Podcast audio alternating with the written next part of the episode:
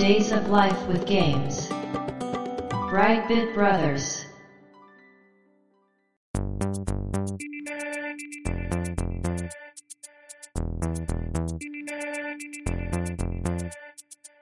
どうも、ワンピー川崎です。どうも、2P 長谷川です。この番組はかつてゲーム少年だったワンピー川崎と 2P 長谷川の二人がゲームにまつわる様々な話題で古きを訪ねて新しきを知る番組です。はい、ということで、ブライトビットブラザーズステージ137です。やっていきましょう。今回のテーマは、風のクロノア、はい。プレイステーションうん。のゲームですね。久々、ちょっと年代若返りましたけれども。はい。最近ずっとね、80年代の 初期の頃のゲームを扱ってたので、はい。このタイミングでクロノアっていうのは、はですね、うん。発売日が、うん。これを配信してる日だったんですね、クロノアっていうのは。12月11日だったので、なるほど。はい。ちょうど発売日が配信日と重なったと。そうですね。で、1997年なので、うん25周年に当たるんだと思う。25周年か。ですよ。まあそらそうか。うん。うん。すっかりもうプレステもね、レトロゲームですね。そうですようね。ーん、すごい。なんか CD-ROM のゲームがレトロゲームと言われるのも、うーん。もう今更って感じかな、でもな。うん。もう今や CD-ROM もなくなってしまいましたからね。DVD-ROM からさらにもうダウンロードで遊ぶということで。確かにね。メディアがなくなっちゃったなとうん。いう感じしますけど。では今回はね、クロノアの話をしていきたいと思います。はいよ。ろしくお願いします。よろしくお願いします。Days of Life with Games. Brightbit Brothers. 冒頭でも話したんですけど、1997年12月11日にプレイステーションで発売されたアクションゲームですね。そうですね。メーカーはナムコです。うん。風のクロノはドアトゥファントマイルっていう副題がついてまして。ああそうはい。えー、あの、シリーズ化していくので、最初から副題ついてたんですか？ついてました。これはでも、シリーズ化するつもりでつけてたどうかはちょっとわからないね、へえ、なんかそういうイメージなかったですね。はいメインタイトルのインパクトが強かったんですけど。うんそうですよね。で、この97年っていうのは、うんプレステが発売されてからうん。4年目になった時なんですね。なので、それなりにタイトルももう充実してきてて、うんうんうんナンバリングでね、2とかもつくゲームが出てたような時期だとは思うんですけど、ああ、そうですね。うん。そのせいか、この12月11日で13本プレステのソフトが発売されてたみたいで、一日で？はい。はあ、すごいな。ねすごいな。すごい。いですよね。あの、年末ってね、はいはいはい。発売されるタイトル多い月ではあるんですけどうん、それでもすごいな。ね。うん。で、エイブア55とか。あ、と、逃避伝承とかがほ同じ日に出てるようなんですけど、すごいな。はい。で、どういうわけか、うん翌日の12日に、うん。ロックマンダッシュが出てたみたいなんですよね。ああ、じゃあ、あの、定番の発売日を一日ずらして出てた。うん、みたいなんですよね。という、こう、もう、プレステもね、もう完全にメインのハードにそうですね。なっていた中で、うん、うん。すごく久しぶりにっていう僕は印象があったんですけど、はい。ナムコから、うん。ナムコっぽいオリジナルキャラクターのゲームそう。出てきた。そこですオリジナルタイトルというところが大きかったんですよね。そうですよね。あの、プレイステーションでナムコってすごくイメージ強いメーカーなんですけど、はいはいまあやっぱりリッジレーサーね、はいロンチの。リッジレーサーとか、鉄拳とかね、はい。アーケードの移植イメージが強かったりそうですよねっていうのがあって、なかなかこうオリジナルタイトルと言われるとね、ピンとこないんですよね。うん家庭オリジナルっていうのあんまりね、エースコンバットだったり、テイルズだったりもね、やっぱりナンバリングのゲシリーズですもんねームですからね。が。ううんん。まあそんな中、うん全く聞いたこともないようなねそうですね。タイトルのゲームなわけですけど、うんうん物語は、はい。目が覚めると思い出せなくなるはずの夢がその日に限ってはっきり覚えていることを不思議に思いつつ、うん窓の外を見たクロノアが、うん。他に何かが墜落するのを目撃するんですね。で、それが夢で見た光景と同じだったとほうほうほいうことで、やっぱ興味を惹かれたクロノアは、うん。いても立ってもいられずにうん、相棒である幼馴染のリングの精、まあ精霊ですかね。うんうん。ヒューポーと一緒に丘を目指して駆け出すのであったっていうのが説明書に書かれている物語なんですけど、ほうほうほで、主人公はクロノワ。う。うん。で、このクロノワっていう子は、まあ、獣人って言えばいいのかな。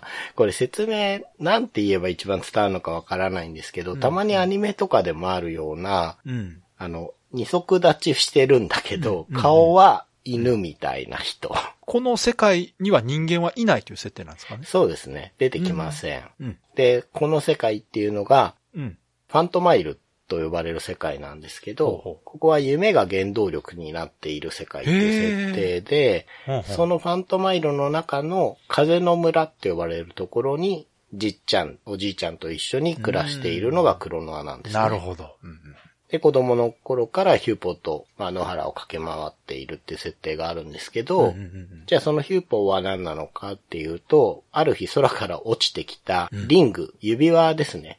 指輪って言っても、クロノアが握るぐらいでかいというか、結構でかいですよ。うんうん。で、そのリングにうん。緑の宝石がくっついてるんですけど、うん。そこに、まあ、くっついてるというか、ほ普段はリングの中に入ってて見えないんですけど、う。うん。そこから顔を出してくる、こう丸い玉状のですね、うん。精霊なんですね。一応手は浮いててくっついてるんですけど、あはははと目と口があって。うん。で、クロノワっていうのはちょっと風の力を使うことができるんですけど、それはヒューポンの力が、助けがあってできるっていう設定になっているようです。うん。なので、うん。その川崎さんが言うように、まあ人がいないうん世界で、いろんな種族がいるんですけど、うんうん。二足立ちしてるんですけれども、うんいわゆる人の顔はしていないんですね。なので、クロノアも、大きい犬みたいな耳がついうんてて、そうですね。うん。キャップ帽をかぶっててっていう、その帽子にパックマンマークがくっついててね、なぜかね。ああ、そうなんや。ついてます、ついてます。そうか、そうかう。ん。ほ無印のこのドアトゥファントマイルのクロノアはううん。赤い色なのかな？まあ、あの、体黒いんですけど、うんうんうん。で、2からモデルチェンジして青っぽくなって、キャップ帽も逆に被るようになるんですよね。つばを後ろに回して。あそうなんや。はい。結構デザイン変わってんですね。そうです。モデルチェンジするんですけれども、うんうん僕はどうしても無印のクロナのイメージが強くうんうんうんうんって、っていうね、うん。ちょっと言葉だとわからないなっていう方は、ぜひ画像を見てもらいたいんですけど、そうですね。はい。かなりオリジナリティのあるうん。デザインのキャラクターのゲームを急に出すなっていう感じがそうですね。本当にあって。確かに。うん。で、物語もですね、説明書のところだとほとんど何が起きてるかわかんないんですよそうですよね。あくまでも最初の出来事が書かれてるだけですね。そうなんです。なんで、もうちょっと話してしまうと、はいはい。墜落現場を見に行った時に、うん。黒いですね、はい。ローブに、細長い尖った仮面をつけてる人を見かけるんですけど、ほう、怪しいな、見るからに。うんその人がうん。墜落した飛行船なのかな？から、歌姫レフィスっていうのを捕まえてるんですね。で、このレフィスっていう子は、うん。歌で世界を再生する能力があるって言われているようで、ほうほうほでまあこれを さらっているわけだから、う。うん。まあ黒い方はまあ悪いわけですけれども。そうですね。悪者ですね、はい明らかにね。魔王ガディウスっていう名前がついてるんですが、うん。世界中の夢を悪夢に変えたいっていうのが、このガディウスの企みなんですね。ほで、この企みを知ってしまった二人が計画を阻止するべく冒険に出かけるっていうのう。が、へえ。もうちょっとわかりやすいストーリーかなと思いますうん。これだいたい一面のボスを倒すとわかるんですけどうね。ん。で、まあ目標としては、このガディウスの狙いを、企みを阻止したいっていうことで、なるほど。じゃあどこにガディウスがいるんだろうとか、どうやって阻止するんだろうっていうのを、うんあちこち冒険していってっていう感じなんですねうん。で、最初は風の村で始まるんですけれども、はいまあ、いろいろ水の国だったり、うん。まあ、ジャングルみたいなとこだったり、いろんな面に行くんですが、うん。うん。システムとしては、うんまあ、オーソドックスなアクションです。うん。で、2D スクロールっぽいんだけど違うんですね。そうですね。背景もキャラクターも 3D。えっ、とね、背景が 3D で、キャラクターはスーパードンキーコングと同じ仕組みで、ええあ、はい 2D だったんですか。そうです。あれ 2D です。へえ。レンダリングしたものを 3D で作ったものを、ああ、そうですか。コマ撮りアニメのようにパターンにして動かああ、している。そうでしたっけ。なんかどちらも 3D だったイメージがありますけど。はいあそう。うまく馴染ませていたとそうそう思います。うんうんうんうん。プレステのね、3年目とはいえ、この仕組みは、やっぱり、マシンパワー的には、うん。綺麗な画面を作っていくっていう意味ではね。そっかそっか。背景に結構ポリゴン割いてっていうか、まあキャラクターに細かいポリゴン組めないですもんね、まだね。そうですね。プレステはちょっと厳しいですね。そうやそうや。うん。うん。まあ、背景は 2D でもいいじゃないかっていう、いや、ねそうですよね。そこですよね。うん、うん。思う人もいるかもしれないんですけど、うん。クロノアでやりたかったことっていうのはですね、うんうん。その冒頭で言って墜落した飛行船っていうのがゲームを始めた時にうん。画面奥に見えるんですね。はいはいはい。その墜落した丘が見えるんです。うん。で、そこに行くまでは道が曲がりくねっているので、うんうん。奥に進んでいくわけにはいかないんですけれども、はい横に進んでいくと、だんだんだんだんそっちに近づいていくっていう、その目的地がうん。奥に見えているっていうのを多分 3D でやりたかったんだとなる思うんですよ。ほど。うん。うんうんうんうん。画面で見えてるのは横スクロール画面っぽく見えてるけども、はい。実はこう遠く離れて見てみると一つのちゃんとした土地というか、フィールドを移動してるという感じになそうでってるんですすね。ね。そうです、そうです。だ多分、うん。こうゲームデータ的に、すごーくカメラを引いていくと、曲がりくねった道の先にその飛行船が墜落した丘があるはずです。うんなるほど、なるほど。うん。でそれが多分やりたかったんですよね。2D ではできないといううそですね。確かに 3D ならではですよね。うん。だからゆっくりこう道が曲がってったりするときに、うん。クロノアを中心にカメラは真横にいるので、うん。遊ぶ人間としては横スクロールアクションでうんうん。遊べるんですけれども、移り変わっていく背景としてはだんだん湾曲して曲がったり、かなりこう、だから背景の見え方がダイナミックに変化するっていうことでそうですね。すよね。うん。っていうゲームなんですよね。なので、やってることはそんなにうん。新しいことをしているかというと、そうですそう,、ね。ではない。プレステ出てからそういうゲームは結構あったと思いますから。うん。うんただやっぱそのやり方とか見せ方がうまいんですよね、やっぱ。そうですね。うんあ。なんで、横スクロールアクションではあるんですけど、うん。ひたすら横に行けばいいってわけでもないですし、うんうんうん奥の扉に入ったりね、うん。うん。高さの概念があったりはするので、うん多少の奥行きも手前っていう概念もあるので、うんうん。そこでちょっと遊びの幅を増やしているんですね。うん。で、まあ分岐とかそういうことはなくて、うんうん。まあどこかで鍵を手に入れて扉を開けようとか、ほうほあっちの方でギミックを起動させると、こっちのギミックが動いてルートが繋がったとか、そういう、まあオーソドックスな仕掛けなんですけれども、う。うん。やっぱり当時としては 3D でそれをやってるから、なるほど。うん、割と感動があるというかね。うんああ、そこのエンジン動かすと、ここのギアが回ってたのかみたいのはね。ああ、そういうことか。はい。その地形が繋がってる感覚があるっていう。そうですね。感じなんですかねうん。なんで視点的には当時は十分新鮮でしたね、僕はね。うんうんうんで、じゃあどうやって遊ぶかというと操作法なんですけれども、うんうん方向キーで左右移動。うん。で、上を押すと奥を向いたり、扉に入ったりしますほうほう。ほで、下で手前を向くっていう。結構オーソドックスな感じですね、ここも。で、プレステ1でボタンが4つですけれども、うん実質使うの2つなんですよ。ほ×と三角でジャンプ。う。うん。丸と四角で攻撃。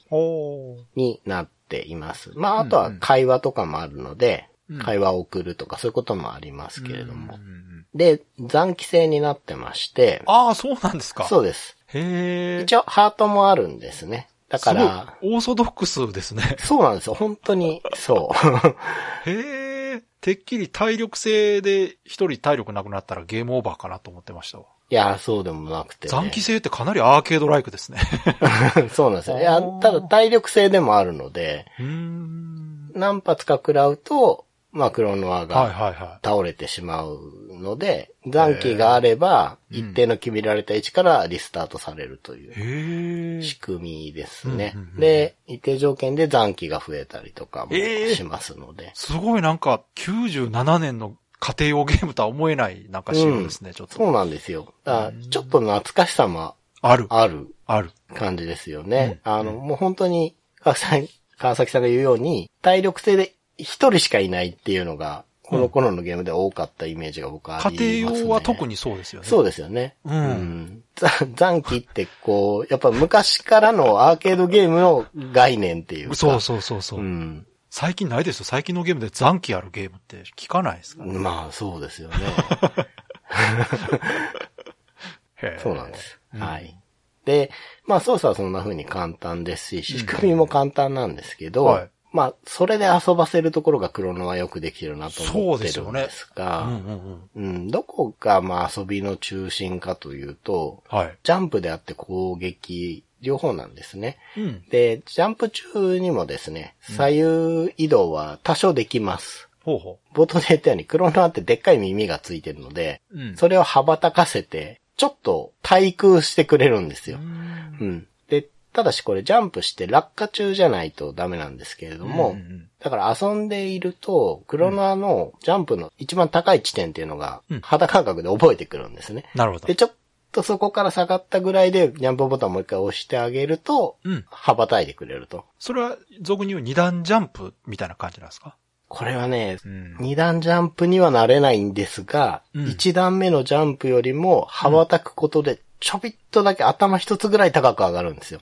あー、なるほど。うん。一回だけ、ちょっと浮き上がるみたいな。そうそうそうそうそうそう、そうなんですよ。で、このちょっとの差が結構大事で、なるほど。うん。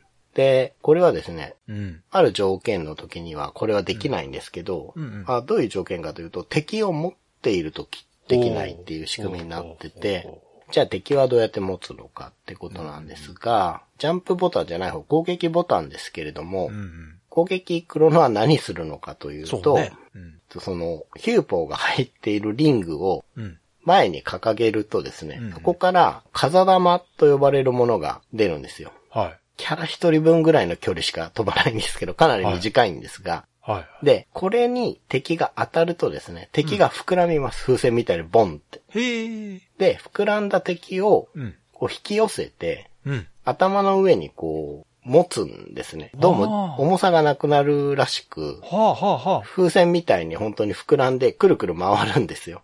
ただ、リングがどうも細くしてるらしくて、うん。だから持ってられるんですね。うーん。敵に向かって風玉を打つと一体だけ補足できるほうほうほう。っていうことです。敵を倒すんじゃなくて、はい。捕まえるっていう。そうです。捕まえて膨らませる。だから、ヨッシーとか、カービィとかちょっと近いのかな。なるほど、なるほど。うん。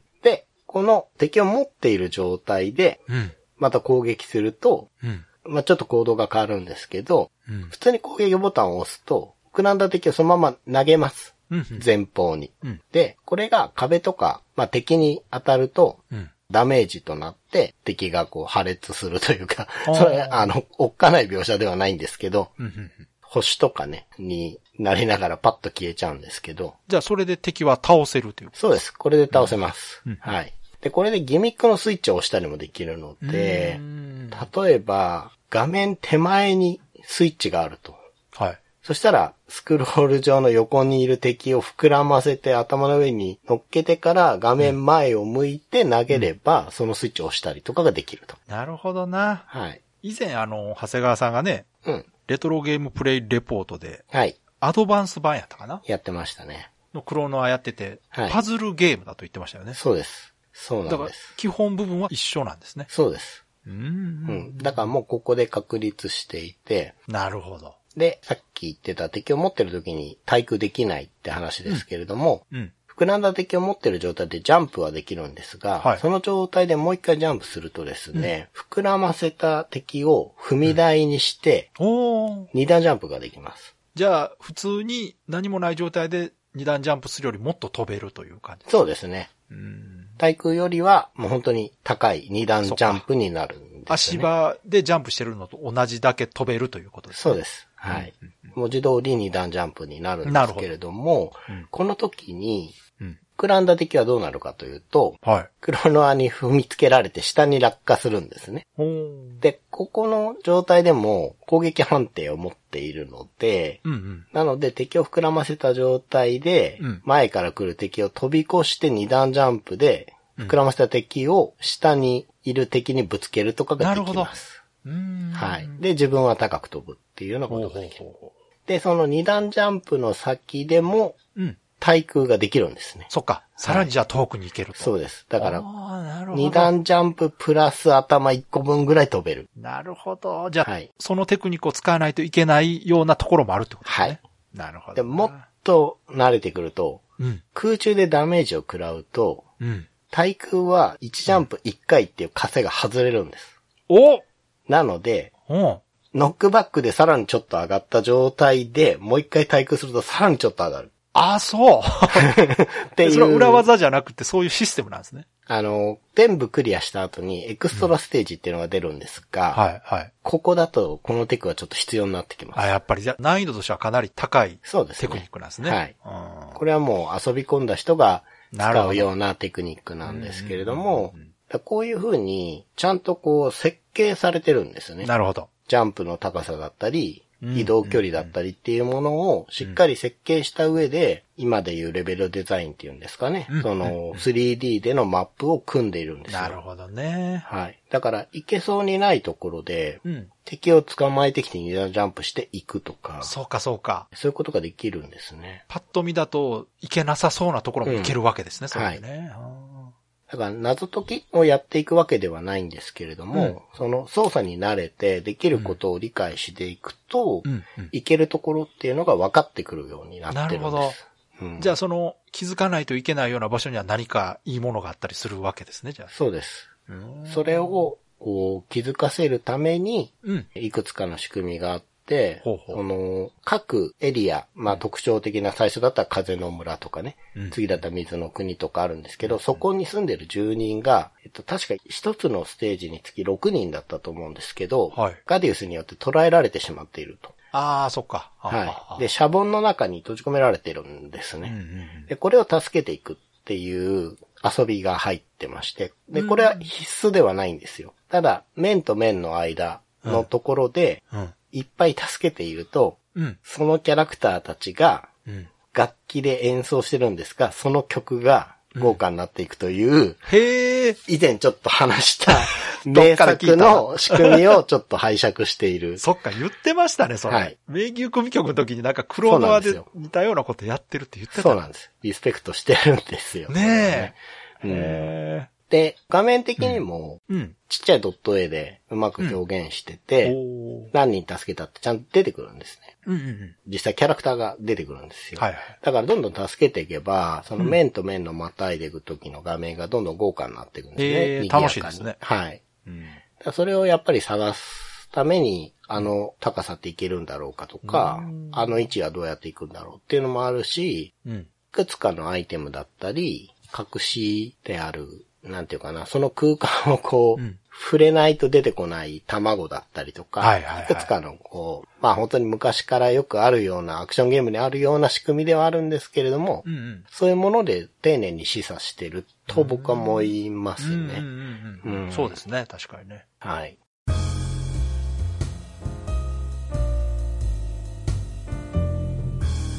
Brightbit Brothers.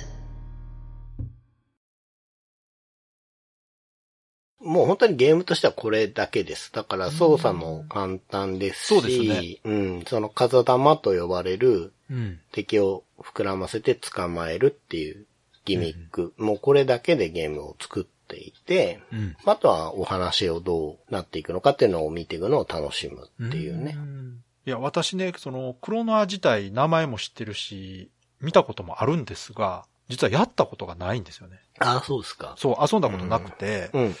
だからその、動かした感じとかわからないんですが、ああ、はい、はい、はい。あの、クロノアが言葉、いわゆる日本語を喋らないとか、はい、はい。あと音楽がすごい印象的なのを知ってるんですよ。はい、そうですねう。ん。だからその辺ですごくイメージは強く残っててですね。うん。遊んではないけど、久々にナムコっぽいゲームだなというのは感じました。はい、そうですよね。うん本当に急に出てきたそう急に出た あの PS でブイブイアーケードのゲーム移植しまくってると思ったら突然オリジナル出すから、うんうんうん。びっくりして、なんだこりゃと思って。そうですよね。操作性については、うん僕はかなりいい方だと思います。ストレスがかなりなくて、うん結構クロノは素直に動いてくれるんですよね。やっぱりその操作というかゲームシステム自体がシンプルだからこそでしょうね。そうですね。うん。うんだからこそそこにこだわらないとうん。楽しく遊べないですもんね。うん。うん。で、これはね、うん。どうやって知ったのかちょっと思い出せないんですけど、うん。初期の初期は、この二段ジャンプなかったんですね。このゲーム。ほー。うんで、敵を膨らませた状態で、地面に一回置いて乗るみたいなことだったんですよ。うへんで、それが、ー。うん。まあ、その空中でもう一回押すっていうだけのシンプルなうん作りになって、すごくゲームが、こう、前に進められた感じがいやーでも、それは断然その方がゲームの遊びの幅広がりますよね。そうですよね。あと、テンポも悪いですね。そうそうそう足元置いて飛ぶっていうとね。うんうんだってやることが2アクションになるってことですもんね。うんそ一旦置いてもう一回ジャンプをするっていうのと、うんうんジャンプ中にもう一回ジャンプボタンを押せば足場にして飛ぶがセットになってるわけですからね。そうです、そうです。で、ここでやっぱりこう、距離を測るゲームにちゃんとなったんだと思うんなるですよね。ほどね。うん。もともとアクションパズルとして作るつもりはあったんでしょうね。でもその敵を利用するっていうシステムがあったということはね。そうでしょうね。ただその、細かい遊び方の部分は最初の頃は違ってて、うん、うん。その敵を利用してジャンプするシステムというのが確立された時にこう、明確にコンセプトができたって感じなんですかね。そうでしょうね。うん。で、これで全6ステージだったかなほうほう。遊んでいくゲームなんですけれども、うんうん。クリアすると途中でちょろっといったそのエクストラステージっていうのが出てくるんですが、これはもう本当にそうですね、難しいというか、どんどん上に登っていくだけのゲームなんですけれども、うん、タイムアタックだったような気がする。うん、アイスクライマーみたいな感じで上に登っていく。そうですね。で、この登り方がやっぱり一筋縄じゃいかないというか、うんその、なんて名前だよ、パタパタだったかな？なんか敵の中のうん。浮いてるやつで、はい。浮いてる状態で空中で捕まえると、うん。空中に固定されるやつがいるんですよね。それは敵の性質ってこそうです、とですかそうです、そうです。なんで、その状態で、うん。もう一回飛んで、うん。浮いてる敵をまた空中で捕まえて、みたいな感じで、どんどんこう、高いところに行くとか、連続で敵を捕まえていくというテクニックがいるってことですね。そうです。あで、その間に対空をわざと挟んでちょびっと高く上がってから捕まえるとか、うん。とか、その、敵の中にその、頭にプロペラくっついてるやつがいて。見たことある。なんか、はい見たことあるわ。そいつ捕まえると、クロノアがぶら下がった状態でヘリみたいに上がってくんです、そいつ。うんうんうんで、一定期間上がったら勝手に破裂しちゃうのでクロノア落ちちゃうんですよ。はいはい。で、それを連続で何回もやるとか。ああ、なるほど。はい。で、その子の寿命まで飛ぶんじゃなくて、あえて途中で放り投げて、うん。わざとそこからジャンプし、対空してみたいなことで横幅を稼いでみたいなこととかもしなきゃいけなくうて、だからエクストラステージは本当にもう本当やり込み面ですね。うん。まあ、ハードステージというか、その、基本操作が全部できる人がさらに上を目指すためのモードみたいなね。そうです。っていうのがあって、うん。うん。ボス戦とかあるんですか？ボス戦あります。あの、ステージの最後に、だいたいボス戦があります。どうやって戦うんですか？これはですね、敵がだいたいうろうろしてるので、捕まえてボスに投げつけるっていうのが、あまあ基本的なギミックなんですあ。が、敵自体が。独特のこう動きをするので、ボス固有のね。うんうんうん。あと足場が特徴的だったりして、うん。うん。そういうところに対応して、敵ももうわらわらいるわけではないので、捕まえられる雑魚がね。うんうん。それこそボスが時々吐き出してきたりするから。はいはい。それをうまくキャッチしてみたいなこととかしながら。あの、クロノアはまあ、動物モチーフっぽいですけど、敵もそうなんですか？敵はね、なんとも言えないオリジナルデザインなんですが、基本的には可愛らしいデザインしてます。ボスはどんなデザインなんですか？ボスはですね、一一面のとかは、オウムみたいなくちばしで、ああ、鳥なんや。鳥モチーフ、そうそう。だけど羽はなくて、でっかい鍵爪の手で、足はなくて、こ結構じゃあ、そのモチーフはあるけど、う。うん。だいぶオリジナリティある感じのキャラになってるね。そうです。もう本当自由なデザインされていうんあて。面白いな。なるほどね。何が近いんだろう。でもこういうのってうん。あったなとは思うんですよね。うんうんうんうん。ゲームでは特にあって。うんうんまあだから、ダライアスなんかはね、はいはいはいもろに魚モチーフで、はい。どの魚かわかるぐらい元のデザイン活かしてましたけど、うん。そうじゃないんですよね。そうですね。うん。これが基本的なこうデザインモチーフだっていうものは、ちょっと感じられないですけど、ただそれでもデザインとしては、クロノア自体をデザインしている方が、うん。ボスだったり、その、レフィスっていうヒロインだったり。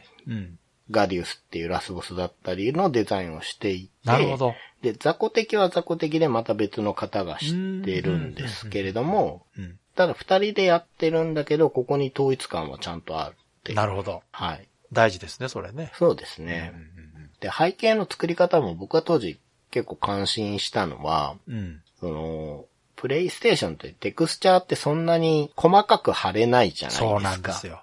まあ、いわゆるね、ほぼ生ポリというか、そうそうそう。色がついたポリゴンで表現するというのが主流でしたから。そうなんですよね。あで、まあ、細かな、ちょっとしたね、岩肌の模様とかを描いて、テクスチャーとしてこう、板ポリゴンに貼っていくじゃないですか。うん。うん。で、そうするとどうしても規則的になりますよね。そうですね。。なりますね。あの、いわゆるもう、同じ模様がこう並んでるそうそう。感じになるってね。プレステのゲームって特にこう、容量が少ないからなりがちなんですけど、うんクロノはうまいなと思うのは、部分的にしか貼らないんですよ。ああ、そういうことか。わざと、うん。この茶色の岩肌だったら地の茶色だけで、なるほどね。基本的には全体貼るんだけど、ところどころひびだったり、へっこみだったりを、なるほど。何パターンか書いていて、多分それも回転できるように書いていて、そういうことかそ。れを要所要所にうまく貼り込むことによって、うんうんうん。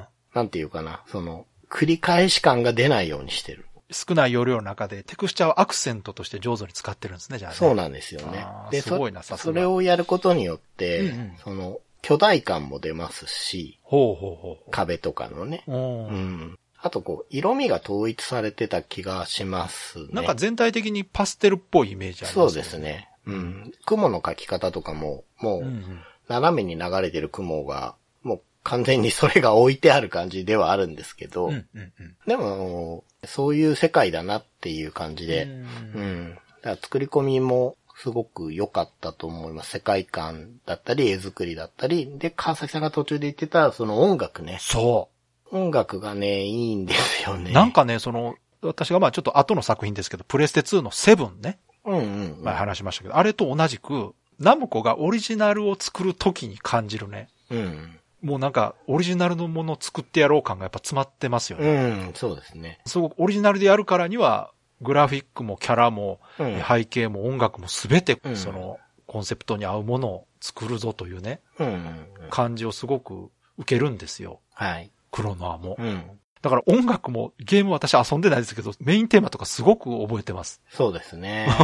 一度聞いたらあれは忘れないなってう。いうん感じの、独特ですよね、なんかね。そうですね。明るい感じというかな。うんうんうん。爽やかな感じのうん。音楽で。かといって、今までのナムコっぽくもないんですよね。すごくうん独特の音が鳴ってるなという。そうなんですよ。で、結構どこでも使える曲というか、ああ、なるあの、ほど。日常的に聴いてても別に変じゃないようなね。確かにそう。そういう意味では、あんまりゲームミュージックっぽくないのかもしれないです、ね。ああ確かにそうかも。うん。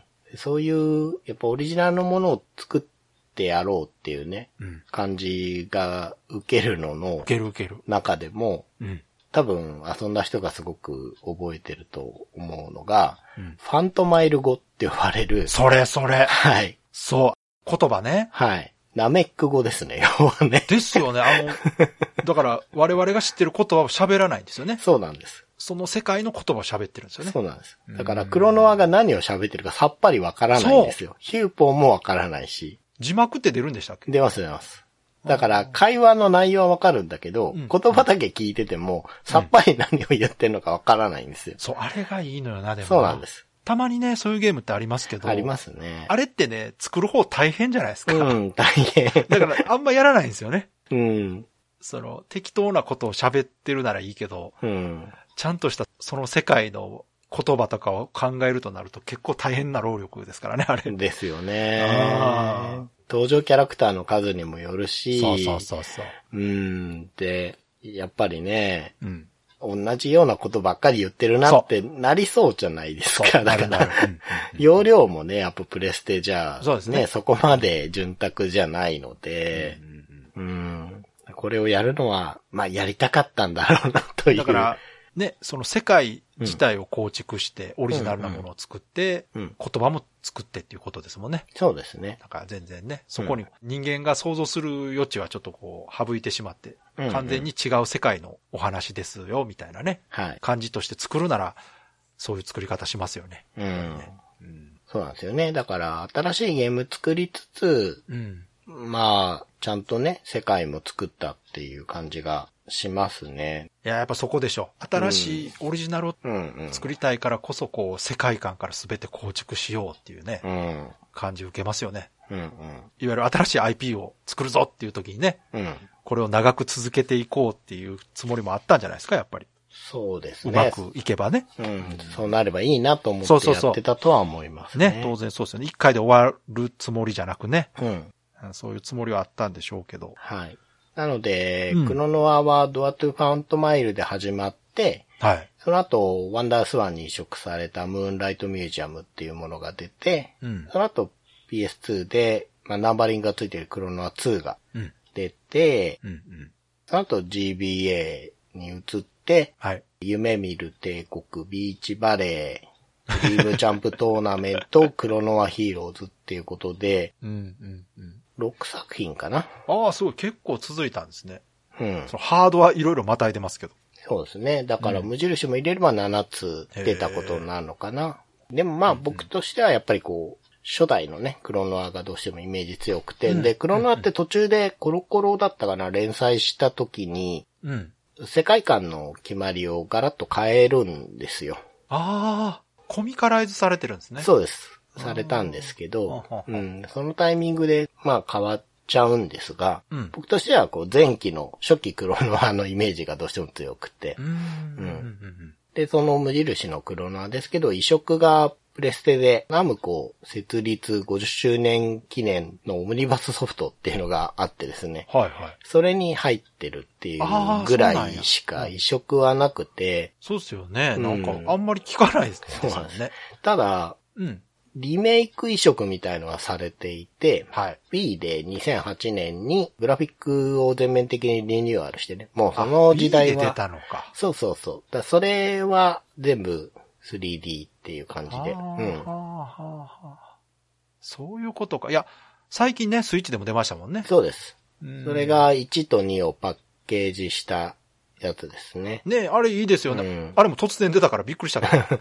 まああれだから25周年記念ってあこ、となんじあれもそゃないかな。あそうかそうか、そういうことか。うん。あれも一部の主要キャラを 3D にしてるみたいですね。ううんん。あ、そうか、そうですよ。あれは 3D ですよね。みたいですね。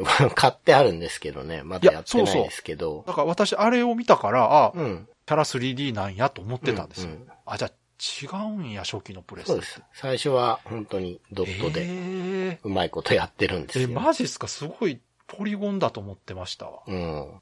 まあ、全体的な評価点というか、なんですけど、うんやっぱりシンプルなことだと僕は思っていて、うん。その方向キーとボタン2つだけっていう単純な操作で、うん。その、まあちょっと面のボリュームが少ないって言われるんですけど、無印は特に。うん。ただそれでも6面最後までね、十分遊べるんでう、んしかもね、この時代考えると、うん。いわゆるちょっとゲーム内容的には物足りないぐらいのシンプルさを感じますよね。そうですね。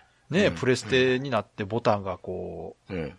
一気に増えたうん。にもかかわらず2つしか使わない。そうですよ。LR 関係ないですからね。だって普通この年代でオリジナル出そうと思ったらもうちょっとこうね、うん。複雑なものを出すのかなと思ったら逆にね、だって方向キーとボタン2つでこれファミコンでやれるってことですからね。そうそうそう。だから、そこにその、うん。多分、ちょっとこう難しくなりかけたプレステのゲームの中で、うん。もうちょっとこうシンプルで誰でも遊べるもの、遊びやすいものを作ろうっていうコンセプトを感じますよね、なんかね。そうですね。う。うんん。でこれはやっぱりクロノア自体の基本の動きと、その敵を膨らませて投げる二段ジャンプするっていうギミックで、なるほど。ちゃんと最後まで作りきっているっていうのうがん。いいんだと思うんですようね。ん。うんあとは、その世界観がやっぱり、まあ、ポップというか、その、独特ではあるんだけど、うん。そんなに人を選ぶような感じではない絵作り。そうですね。うん。まあ、特にあの頃のプレステってちょっとリアル思考なものがすごいっていう感じはどうしてもあったし、そで、実際ナムコがそれをやってたじゃないですか。うそう。やってたやってた。リッチだったり、鉄拳だったり、どっちかというと、こう、リアル思考のもの。をたくさん作ってましたからね。キャリバーだったりね。うんエースもそうだし。そっか、うんそういう意味では、社内的にもこういうものを作りたい時期だったのかもしれないですね。そう。ですね。うんで、まあ、ただね、長い会社だから、これもすごくナムコ感はあるんですよね。あるある。ナムコだなーっていう感じの、あるあるうん、キャラデザだっいやた、し。本来、我々がその、ゲームセンターの頃から見てたナムコっていうのはこういう会社だったんですよ。その、うん、鉄拳も作れば、リッジも作り、で、クロノアも作るというのがナムコだったんですよ。めちゃくちゃ幅広く、うん。いろんなジャンルをね、作るメーカーというイメージありましたから。そうですね。うん、それがうん、プレステになるとどうしてもこう技術先行というかね、そうですね。あの、3D が得意な会社としてガッとこう出てきてしまったおかげでね、そっちに行ってしまってたのが、個人的には寂しかったんですよ。やっうん。ぱすごい、鉄拳もね、うんうん。リッジも好きだったんですけど、うんうん。やっぱりその、かつてのナムコが恋しいという気持ちもやっぱありましたから、はい。うん、そんな中でこのクロナーが出た時には、あ、ナムコまたこういうの作るつもりはあるんだ。はいはい。うん。いうのでちょっと嬉しかった思い出はあります。多分僕と川崎さんって、うんナムコに対して時々そういう感情を抱そう。いてきてますよね。ドリラーだったり。そうそう。ドリラーももろそう。だからドリラーなんか、このクロノアイルよりね、うん。もうプレステ2が出てきて、うん。もう世の中アーケードもコンシューマーも 3D のゲームになってですね。うん。ああ、もうこれからゲームはドット絵がなくなるのかなって思ってた時ですよ。うん。で、まあね、ドリラーはドット絵ではないけど 2D じゃないですか。はいはい。で、もうバリバリ 2D のゲームをこのタイミングでしかもパズルってっていうね。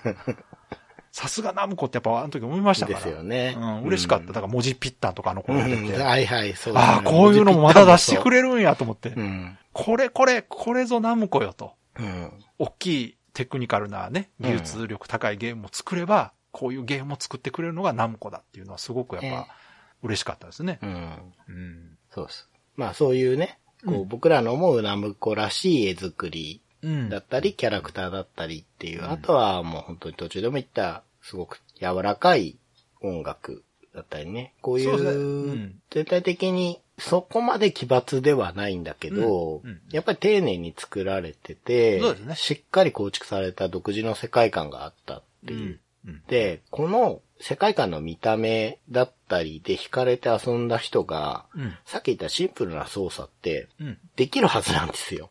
なるほど。うん。だから、その、見た目と中身が結構マッチしてるなっていうの。うん、そうね。あのー見た目ね、可愛くて手出したら難易度めちゃくちゃ高いゲームだったっていうと、ね、ちょっと、うん がっかりしますからね。そうなんです。だから、うんこのゲームクリアできない人っていうのは多分そんなにいない。そっか、クリアじゃあ、するだけなら。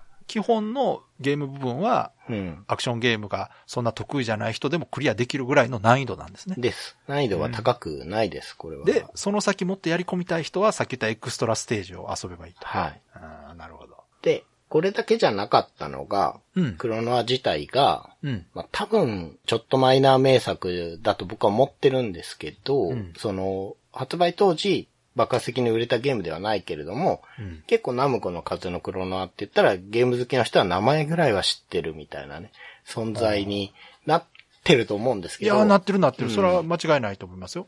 でそうなれたのはさっきの二つだけじゃなくて、うん。お話の展開が、実はかなり予想外な結末を迎えるんです、このゲームは。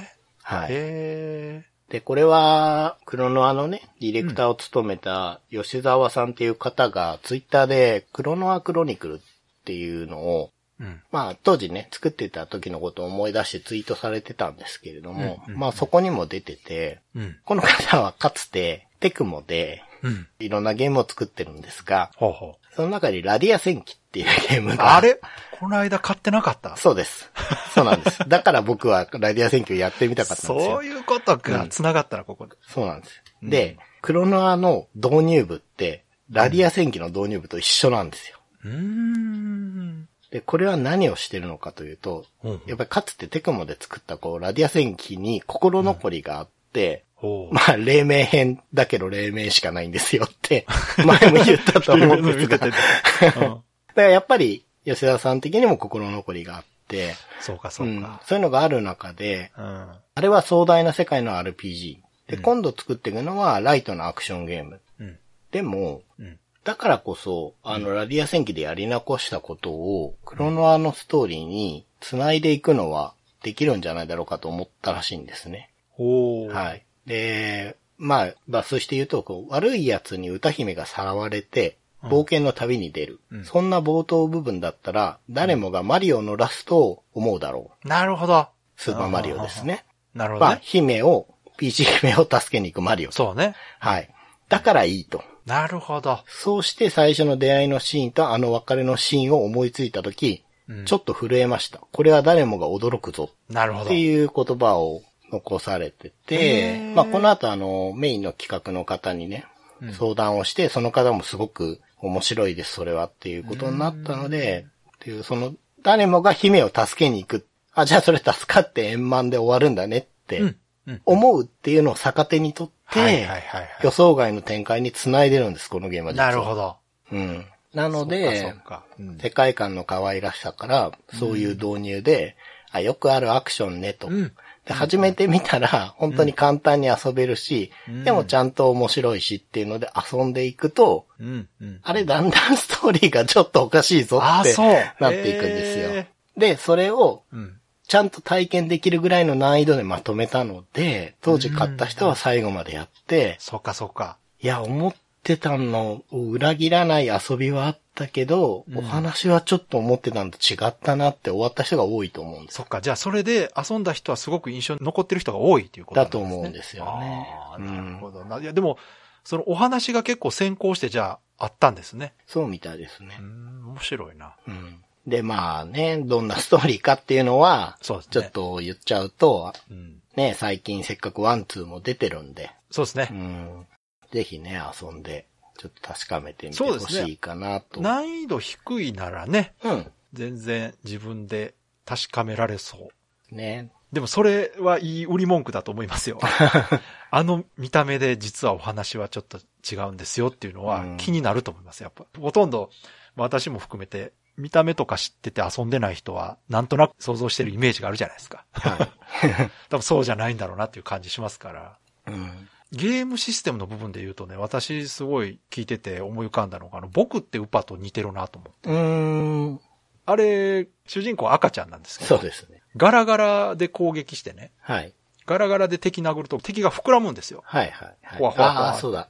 で、浮いてって、その敵を踏み台にして、うんうん。遠くにも行けるし、うんうんうん。その敵を敵にぶつけてダメージ与えることができるんですよ。うんうん。そうでしたね。すごくウパっぽいなと思うんう。うん。確かに。ね。うん、なんか感じは似てるというか、そのうん敵を利用してっていう意味では、マリオ USA とか、はい夢工場はいとかね。はいはい。はいはい。あれも敵持ち上げてましたよね。敵の上乗って敵持ち上げて、そうですね。投げてこ抜いたり攻撃できたような気がする。うんうん、。やってましたよね。なんかこう、そういうものあるけど、そこを、まあ、どうアレンジするかっていうことですよね。うん。うん。やりすぎると難しいし、うん。まあ、カービィは吸い込んで、能力コピーして、で、それをまあ吐き出してぶつけるとか、うん。うん。ヨッシーもそうですもんね。うん。一回飲み込んで吐き出す。うん。でも、クロノアもまあ、敵を利用するってとこは一緒ですけど、やっぱ遊ばせ方、だいぶ違いますもんね。そうですね。そこはやっぱりパズルに寄ってると思いますね。うんそうそう僕はそこがね。う。うんん。どっちかっていうと、ジャンプアクションうん。が結構うん。要素が多いとね、うん感じしますね。うん。うん。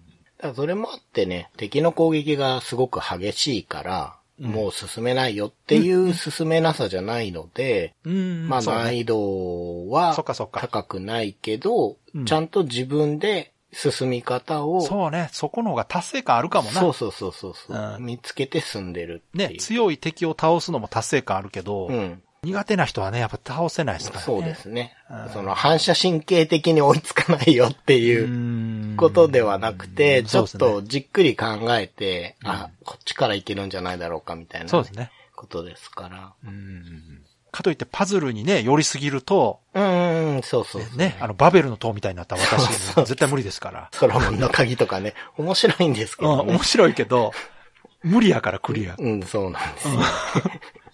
でそうではないんですよね。そう、そこまでじゃないんですよ。うんだから、こう、全体的に本当に程よいんですよ。うんそこですね。予想外の展開って言ったんですけど、うんまあ、当然もう25年前なので、はい。最近のね、映画とかアニメみたいな、すごい入れ子構造ってわけじゃないですよ。はいはいはい正直。ただやっぱり25年前に、うん。この絵作りでこれを手に取った人たちは、うんうん。まあ多くの人が驚いたという、そうですね。うん、思いますね。Days of Life with Games. Brightbit Brothers. では、そろそろエンディングなんですけども、はい。今回は長谷川さんのレトロゲームプレイレポート、久々にあります。はい。じゃあ、長谷川さんお願いします。はい。天地を食らう2諸葛孔明伝ですけれども、はい。まあ、レトロゲームプレイレポートなので、うん。ゲームシステムだけじゃなくてね、ストーリーについてもこう詳しく話していくので、まあはいもうだいぶ話してきちゃいましたけど、まあこれから遊ぼうという方は、ちょっとここで聞くのを停止していただければと思いますね。今回はおそらくもう終盤というか、はいより重要な話になると思いますんで、はい。ネタバレは絶対嫌だという方はね、はい。聞かない方がいいと思います。はい。で、終盤というか、まあクリアしたんですけれども。ですよね。もうだって、この前の話でいくと、もうほぼラストかなとはい、う感じでしたけど。そうですね。大きいことといえば、あの、肩が出ましたよ、肩が。ああ、ついに、名医えー三国志一の名医ね。そうそうそう。肩が出て、脅威のお母さんを治してくれたことによって、脅威が仲間に入るんですが、あまあ、脅威が強い強い。でしょう。それは脅威ってもう後半出てくる武将の中でも相当能力高いですよ。そうなんですよ。本当に、ね。賢いし強いしでしょだって。そうなんですよ。両方いけて、うんそうそうそうすごい強くて、うんなので、孔明がちょっと退くんですよね。はいはいはい脅威に、そう。私の戦術を譲ろうってことでね。ね、後継ぎが見つかったって言ってね。うん、そうそうそうそう。で、孔明何してるかっていうと、途中でちょっと出てきて、うん。うん。レンドって呼ばれる武器ね、はいはい。授けてくれるんですけど、発明が得意なんですよね。そうそうそう孔明はね。うん。まあ一応持たされるんですけど、まあそんなに使わないかなっていう、感じで、その後はね、いろいろあって、曹操と決戦になりまして。はいはいはい。まあもうオールスターですよ。脅威とか。あれですか？五上限ですか？だったかなそうですね。うん。うん転移とかね、順育とか出てきてうんうん、戦って、まあこれ頑張って勝つんですけど、はいその先はですね、うんあの、息子の宗妃と戦っていくことになっていくんですけど、宗妃の傍らには芝居がついてまして、はいはいはい。孔明のライバルね。そうなんですが、芝居が宗妃をね、裏切りまして、ええ そういう展開になっていきます。あら天地を食らう2ではね。へえ、うんここに来て、うん。そんな展開？はい。なので、この後、まあ、芝一族と戦っていくことにあ、そういうことか。もう、なるんです、ね。俺が天下を取るみたいになるわけやそうそうああ、なるほど。まあ、芝曰く私は、うん曹操様には勝てないと思っていたが、もう曹操様なき今、私が一番強いということそうだね。総費がもうちょっとできるやつやったら、そんな野心は抱かなかったかもしれないと。まあでも、顔グラフィックは宗妃は一番イケメンでしたからね。そうか。男前な。そうなんですよ。で、このまま芝居一族が敵になっていくんですけど、厄介なことに、芝居はなんか落雷の刑を使えるんですよ。へえ。ただ一発で気を失って、鉱石工っていう人のいおりに飛ばされるんですけど、この人がう、ん。まあ落雷を防ぐ刑を知ってるよってことでめちゃくちゃめんどくさいお使いをさせられるんですよ。ええお茶取ってこいって言われて。こんな終盤に来てお使いがあるの？取ってきたら、いや、うんこれはいいお茶だから、綺麗な水取ってこいって言われて。。めんどくさいやつやで、な取ってきたら、こう早速のもう、あ、茶器がないっつってねなん。や一流の茶器をつえ、って。何それ？すごくない？なんか最初に言ってって。いっぺんに取ってくるから言ってって感じなんですおけど。話としては面白いけど、めんどくさいな、ゲームとして。はい。で、まあ、うん。この人、演技とかに出てくる人みたいで、あ、そう。中でも、かなりとんでもな人らしくて、めちゃくちゃな理論を展開する人らしくて、だからこういうめんどくさい役させられてるのかなはいはいはい。なるほどねということで、あちこちお使いして、うん。教えてもらったコマンドをですね、うん。上上下下みたいなやつを。教わりまして、あ、そういうこと。それを使えと。はい。あこれで落雷を防ぐんですが、こへれー、使うタイミングをちゃんと教えてくれないので、この人は。攻略を見ないと、これ、まずわからないとえ、思う。コマンド形式やからタイミングも何もないんじゃないの？芝居が、うん。ある言葉を発して、うん実際落雷するまでの間にコマンド入れなきゃいけないんですよ。ええそれリアルタイム要素なの？それ。わかんないですけど。それについて高石膏は何にも言ってくれないので、はははうん。このポカーンなんですけど、うんまあ、これで一応落雷を防げて、うん。まあ、イーブンな普通に戦いができるようになるあ。それでゴブゴブなんや。はい。強いな。はい。で、まあ何度かね、戦っていく中で、こう終盤、八家の陣っていう陣を覚えるんですけど、はいはい、あったな。これがめちゃくちゃ強いんですよ。うん。5人の武将のうち、うん。最初に陣を引いた時に選んだ1人だけがダメージとか、うん。いろいろ食らうんですけど、それ以外、ほぼ無敵になるっていう、はいはいはいはい最強の陣なんで、はいはい。まあこれをね、駆使して。やっていくんですけど、うん。芝居はね、さすがなんで、うん。あっちも八家使うんでね、ええすごいな。熱い戦いですね。なかなか熱いんですけどまあ、落葉でうん。最終決戦に 決着をつけると、うん。大団円ということでね、終わるという感じなんですけどなので、このゲームではうん、関羽だったり張飛だったり、うんまあ、いわゆる五個将軍だったりはが、かけることなく 一応終われるうと。わあ、すごい。うん。食好きにはたまらないです、ね。そうなんですようん。ただ、起用はできなくなっちゃうんですよ。観光とかだったかな。息子とかになっちゃうのでそうか、、もう世代交代して。そう。どっかの城をみんな守っちゃってるんですよね。うん。うん。ただ、戦死しちゃったとか、そういう話は出てこないんで、うん。まあ一応生きてるんだろうなということで、うんうんうんそういう意味ではパラレルな三国志として終わりを遂げた気なるほどねがしますね。。間の部分のイベントは、こう、うん有名なエピソードを持ってきつつ、うん。オリジナル要素も入れて、後半はぐっとこう、うん。やっぱり遊ぶ人は三国志詳しい人とか好きな人が多いから、うん。ラストはオリジナル要素ですよ、みたいな感じになってですね。そうですね。これあるな、これなんか原作付きの映画で完結してない原作とかだとね、うんうんうんうん。ラストはオリジナルです、みたいなね、展開ありますけど、そうですね。そういう感じやな。そうですね。だから漫画の方も終わってないんで。そっかそっか。うん。まあもう、どうにか、オリジナルで決着つける以外、どうにもならそうないんで。ですね。もう好きなようにしたらええわってなもんですね。うん。そっか。プレイ時間的にはどんなもんですか？いや、結構やったなね結構やってましたよね。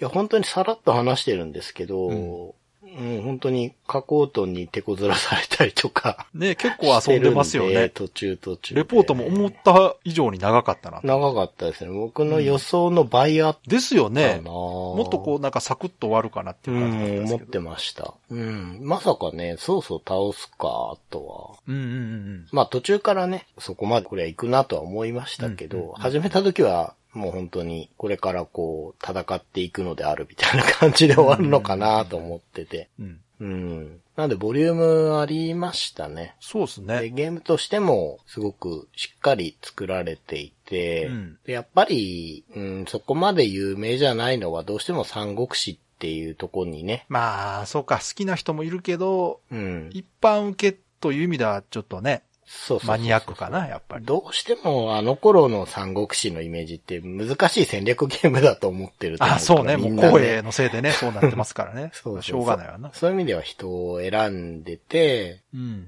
うん、体験してない人が多いのかなと思いますけどね。やってまあ、みれば。好きな人はやってるでしょうけど、うん本当に興味ない人は手に取らないですよね。ですね。やっぱりねこれはね、うんどうしても。そうそうそうそうう、ん。で、作る方もそれは分かってるからそういう内容になってるってことでしょだって。そうそうですね。うん。分かんないですよ。知らない人、その名前の読み方も分かんないでしょ。そう、わからないと思うねえな。うんうんある程度作る方も遊ぶ人が知ってる前提でね、当てにして作ってるはずですから。うん。まあでもその分やっぱり好きな人は絶対楽しめるっていうね、感じですよね。そうか、じゃあ次回からはまた新たなはい。ゲームですね。はい。はい。では、いつもの告知をお願いします。はい。ブライトビットブラザーズでは番組に対するご意見ご感想、あなたのゲームの思い出やゲームにまつわるエピソードなどお便りお待ちしています。ホームページ右側のメールフォームや番組のツイッターアカウントへの DM などでお送りください。ツイートの場合は、ハッシュタグ BB ブロス。BB がアルファベットでブロスがカタカナをつけていただけると見つけやすくて助かります。よかったら番組ツイッターアカウントフォローしてください。よろしくお願いします。よろしくお願いします。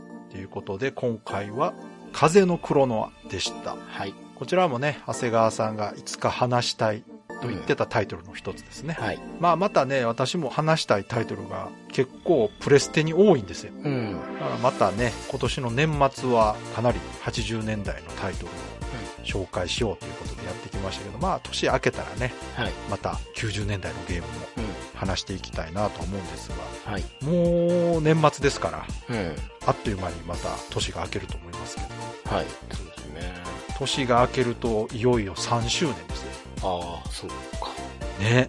だからもう今で2年8ヶ月ぐらいやってるのかな、もう。最初にステージ数つけるときに001ってつけてたのはうん。100回を目指してというつもりでつけたんですよ。ああ、そうですね。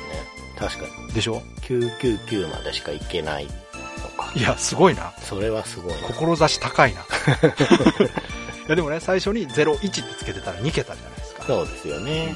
もう2000年問題と一緒で大変なことになってましたけど、3桁にしてたおかげで100回超えてもね、はい。安心ということで。3周年で150ぐらいになるんですかね。そうですね。だいたい150回ぐらいでうん3周年という感じになると思いますので、もうじきですよ。だから今回137ですから。うん、確かに。でしょ？